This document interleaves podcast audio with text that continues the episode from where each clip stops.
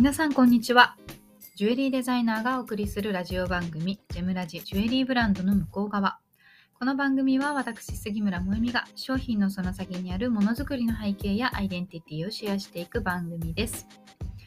え今日はですねお客様の好きの周りを提案するというテーマでお話をしたいなと思っています。えー、これはですねちょうど先日あのとある方とミーティングをしている中でその方がえー、おっしゃっていたことで、これはすごくあのいい考え方だなと、いい言葉だなというふうに思ってね、いつかどこかでラジオでもシェアしたいななんていうふうに思っていたことだったんですけれども、え、ま、これは販売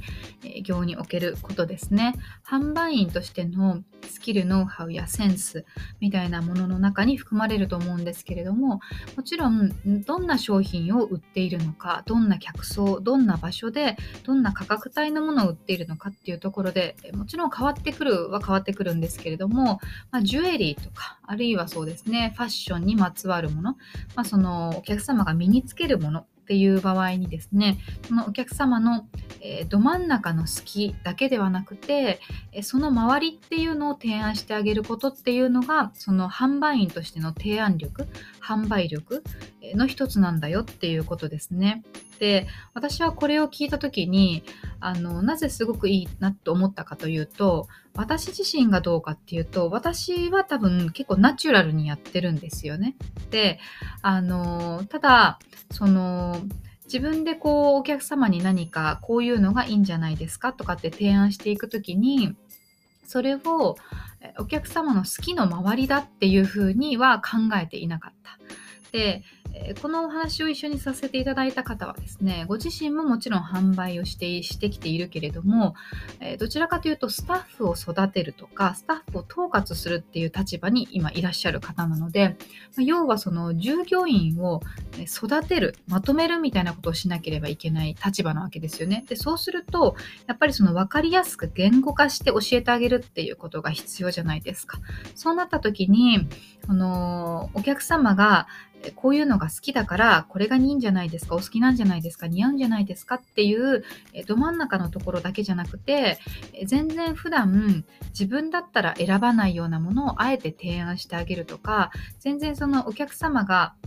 販売員なしで自分だけで選んだ時には考えもつかなかったようなコーディネートを提案してあげるとかそういうことができるっていうことが販売員がいるっていうことの意義なわけですよね。それをそう言語化すると確かにお客様の好きな周りを提案するっていうのはすごく分かりやすいっていいなというふうに思ったんですね。で、まあ、その好きの周りっていうのもどのくらいの距離感の周りなのかっていうのはやっぱりそのお客様にもよるし販売員のスキルにもよると思うんですよね。本当にちょっと好きの延長線上にあるようなものを選んであげるっていうのもいいかもしれないですけれども、まあ、例えばお客様がすごく、えー、そのジュエリーやお洋服に関してかなり上級者の方であれば結構お客様のドストライクゾーンから離れたものを持ってきても、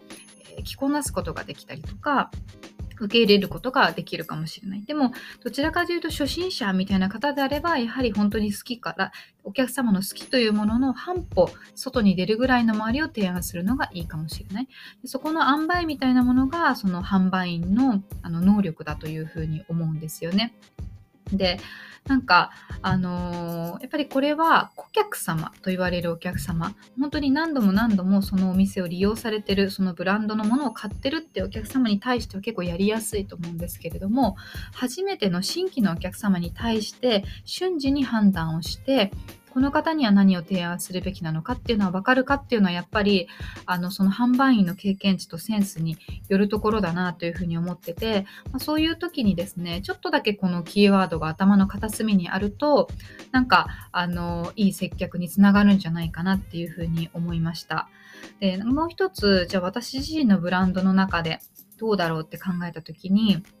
あのネオヴィンテージというねあの昭和のジュエリーをそのまま生かした、えっとまあえっと、リメイクリフォームみたいな、えー、やり方でねやっているコレクションがあるんですけれどもあのこれは結構その商品が売れるというよりもお客様がご自身の指輪を持ってきてリフォームをさせていただくっていうのがすごい増えたわけなんですよねありがたいことに。でそれをやっってる時にすごく近いなというふうに思ってそれはなぜかというとそのお客様がその指輪を持ち込まれるのって基本的にはご家族の、まあ、お母さんとかおばあちゃんとかから引き継いででもその状態では今の自分では使えないからどうにか変えたいって持ってくるわけですよね。でその昭和のジュエリーのデザイン自体が好きかっていうと実はそういうわけでもないんですよね。でもせっかく持っているのにもったいないから何か変えようっていう時に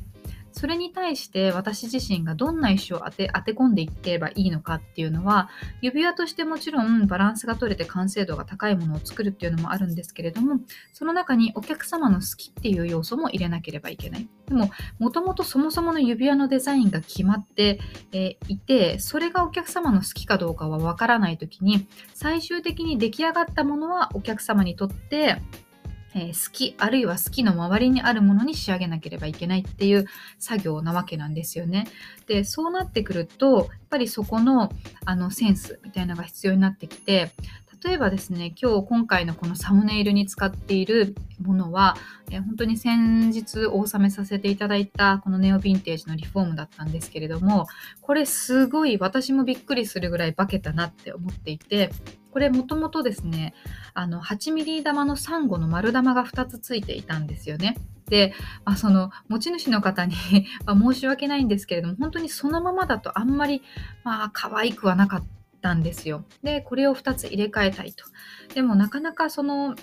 ね、カット石とか一般的なそのカボションの石とかが入れられるわけじゃなくて形状が丸い玉なので既製品のものを選ぶとやっぱり丸玉を差し替えるだけになってしまうんですね。サンゴじゃなくて天然石に変えても。でもそうすると全然見た目が変わらなくて、まあ、ちょっといけてないままだ。ということででそれで、まあ、カットを入れることにしたんですけれどもも最初の段階でもですねあの、まあ、そのネオヴィンテージのシリーズって大城環奈さんがですね今あのイベントでもたくさん石を作っていただいている大城環奈さんが基本的に切ってくれているんですけれどもあのメールのやり取りってこんな感じでいきますかって言われた時、まあ、まるでサッカーボールみたいだったんですよ。でまるでサッカーボールみたいに仕上げてしまうとやっぱりそのなんか垢抜けないなと思ってもうちょっとこうこうこうしてほしいなみたいなことを、まあ、メールで写真のやり取りで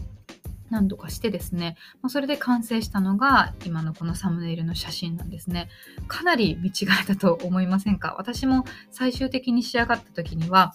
あ、これは本当にすごい大変身の成功例だなっていうふうに思ったんですね。で、お客様にも、あの、まあ、写真で確認の連絡をさせていただいたところ、すごく喜んでいただいて、まあ、その、えっと、指輪にまつ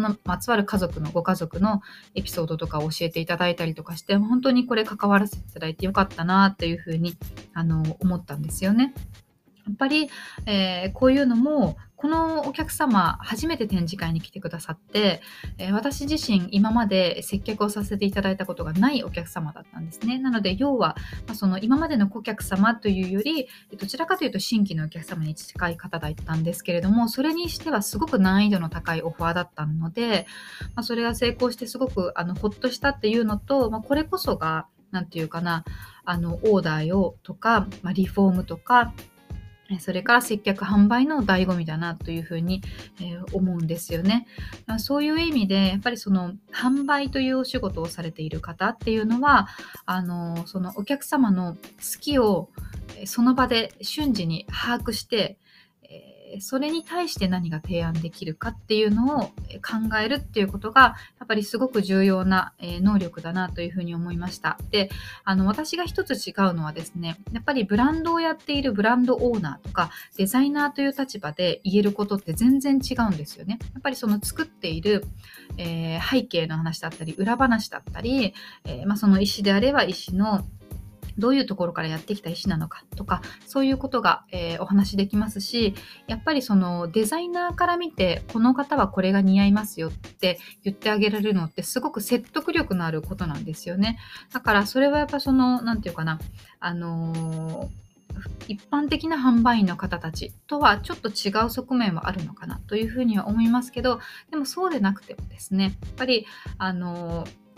なんだろうな。そのお客様に対してこの商品をおすすめします。そのなぜならの部分がそれぞれのお客様に対してしっかり言えないといけない。あの万人に対して可愛いですよね綺麗ですよねみたいなこと言っても本当にお客様ってそういうの聞き飽きてしまっているわけですよね。なんかインスタライブとかで商品ジュエリーとか天然石を、えー、売るような人たちもすごく増えてきていますけれどもあの聞いてて総じて思うことが綺麗可愛いえすごくないですか？みたいなそういうキーワードしか並べられないっていうのは本当になんか能力のない接客だと思うんですね。そうではなくてやっぱり、えー、目の前にお客様がせっかく来てくださっているんだったらその方に、えー、この商品をおすすめできるその理由はこの方だけの理由は何なのかっていうところをしっかり言語化できるそういうスキルっていうのは販売員として、え、身についているとすごく質の高い接客ができるんじゃないかなと思いまして、え今日はですね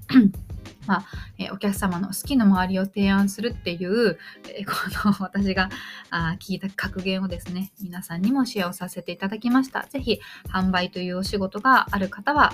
参考にしていただければなというふうに思います。えそれでは今日はこの辺にしたいと思います。また次回お会いしましょう。